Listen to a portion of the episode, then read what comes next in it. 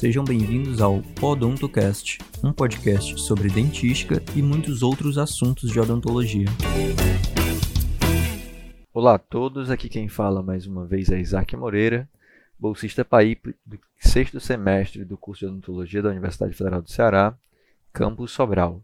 Hoje vamos apresentar um episódio sobre preparos cavitários e esperamos que seja importante para a sua aprendizagem. Dando início ao nosso Podontocast para falar sobre preparos cavitários característicos para amálgama, temos mais uma vez aqui minhas colegas de faculdade, Marcelina e Vitória. Olá a todos, aqui é Ana Vitória, sou aluna do sexto semestre do curso de odontologia da Universidade Federal do Ceará e bolsista pelo PAIP.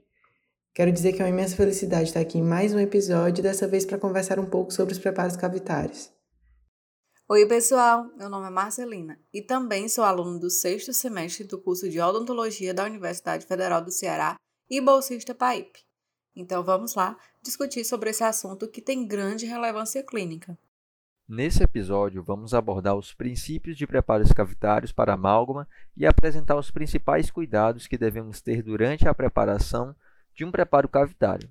Apesar de as resinas compostas serem os materiais restauradores diretos mais utilizados e serem a preferência da maioria dos pacientes, alguns serviços odontológicos públicos ainda utilizam amálgama como material restaurador em algumas situações clínicas específicas.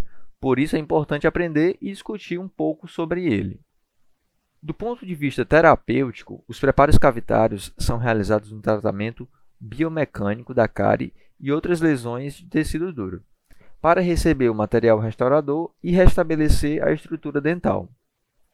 Os princípios gerais que vamos apresentar nesse episódio são aqueles propostos por Black e que ainda se enquadram em algumas situações clínicas, cumprindo os requisitos físicos e biológicos nos preparos. É, iniciando nossas perguntas, né, vamos começar pedindo a Marcelina para que ela fale para a gente sobre a nomenclatura dos preparos cavitários. Então, Isaac, para nós iniciarmos sobre a denominação dos preparos cavitários, nós precisamos saber que são subdivididos em duas classificações. A primeira classificação é em relação ao número de faces e quais são essas faces envolvidas. E a outra classificação é em relação à forma e extensão das cavidades. Bem, em relação ao número de faces, pode ser simples, quando envolver apenas uma face, pode ser composta quando duas faces estiverem envolvidas e ainda complexa quando três ou mais faces estiverem envolvidas no preparo cavitário. Isso mesmo, Marcelina. E só acrescentando, né? Quando a face envolvida for oclusal, a gente chama esse preparo de um preparo oclusal. Ele vai ser simples. E quando for ocluso mesial, por exemplo, a gente sabe que é um preparo do tipo composto. E quando um preparo por exemplo, MOD, a gente sabe que é um preparo complexo, porque vai envolver as três faces, mesial, oclusal e distal. Isso mesmo, Isaac. E agora a Vitória continuará falando sobre a classificação da forma e extensão das cavidades. Ok, pessoal. Vocês falaram sobre essas questões, mas eu tenho algo ainda a acrescentar, que é falar sobre as partes que constituem as cavidades. São elas as paredes circundantes, que vão ser as paredes laterais de um preparo cavitário, as paredes de fundo, que são as que correspondem ao assoalho da cavidade. Algo importante a se falar também é a nomenclatura dos ângulos.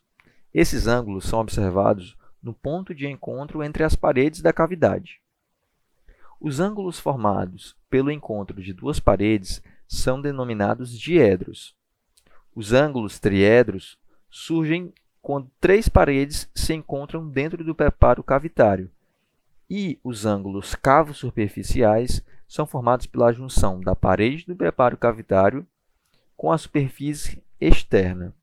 Vitória, agora eu gostaria que você falasse um pouco para a gente sobre a classificação de Black. Então, Isaac, a classificação de Black é baseada nas áreas dos dentes que estão suscetíveis à cárie e é dividida em cavidades de cicatrículas e fissuras, como as superfícies de molares e premolares e o símbolo de incisivos e caninos, ou em cavidades de superfície lisa, que são basicamente as superfícies vestibular e palatina ou lingual dos dentes. A classificação de Black vai de 1 a 5. Tratamos como classe 1 quando a cavidade está presente na face oclusal de molares e premolares e a face lingual ou palatina dos incisivos e caninos. Classe 2, cavidades que envolvam as proximais dos dentes molares e premolares. Classe 3, cavidades preparadas nas faces proximais dos dentes anteriores sem o envolvimento da incisal. Classe 4, são cavidades nas proximais dos dentes anteriores com o envolvimento do bordo incisal. E por último, a classe 5, que são as cavidades preparadas nos terços gengivais de qualquer um dos dentes. É isso aí, Vitória. Agora eu queria pedir a Marcelina para que ela fale para a gente sobre as regras gerais na preparação das cavidades. Então, Isaac, previamente a iniciar o preparo cavitário, nós devemos estar atentos a fazer uma profilaxia, estabelecer os contatos cêntricos e, se estiverem livres de cárie, devem ser poupados do desgaste. E, por último, fazer um adequado isolamento absoluto. E para iniciar o processo propriamente dito de preparo cavitário, nós precisamos seguir algumas regras básicas, que são remover o tecido cariado infectado, fazer com que as paredes da cavidade estejam suportadas por dentina sadia, conservar a maior quantidade de tecido dental sadio e não podemos esquecer também de deixar as paredes do preparo planas e lisas, e por último, nós devemos deixar o preparo cavitário limpo e seco. Muito interessante, Marcelina. Essas dicas são muito importantes. Vale ressaltar que, quando possível, é importante livrar do desgaste os pontos de contato oclusais. É algo positivo tendo em vista evitar falhas ou fraturas na interface dos dentes em restauração, caso as forças mastigatórias estejam sendo dissipadas nessa região. É importante também salientar que, embora a classificação de Black tenha surgido para nomear cavidades que vão receber o amálgama como material restaurador, ela também serve como guia para o estudante saber as regras gerais de um preparo cavitário, mesmo que seja para receber resina ou qualquer outro material restaurador. E as nomenclaturas do preparo são muito úteis para a comunicação entre os clínicos durante a prática odontológica. É isso, gente. Finalizando nosso episódio de hoje, queria dizer que nós apresentamos um conteúdo que pode ser difícil visualização somente em um podcast. Porém, queria dizer que vocês não estão desassistidos. A gente preparou um material em vídeo que vai ajudar a visualizar melhor esses conceitos. E vamos deixar também um artigo caso queiram se aprofundar mais no assunto de hoje. Né? Pedimos que fiquem atentos, porque logo mais teremos mais assuntos que são preparados para vocês com todo cuidado, que vão ser produzidos por outros bolsistas do grupo de estudo em dentística. Espero que a gente tenha contribuído de alguma forma no conhecimento de vocês. Eu vou deixar aqui o link do vídeo e do artigo na descrição do podcast. Até o próximo episódio.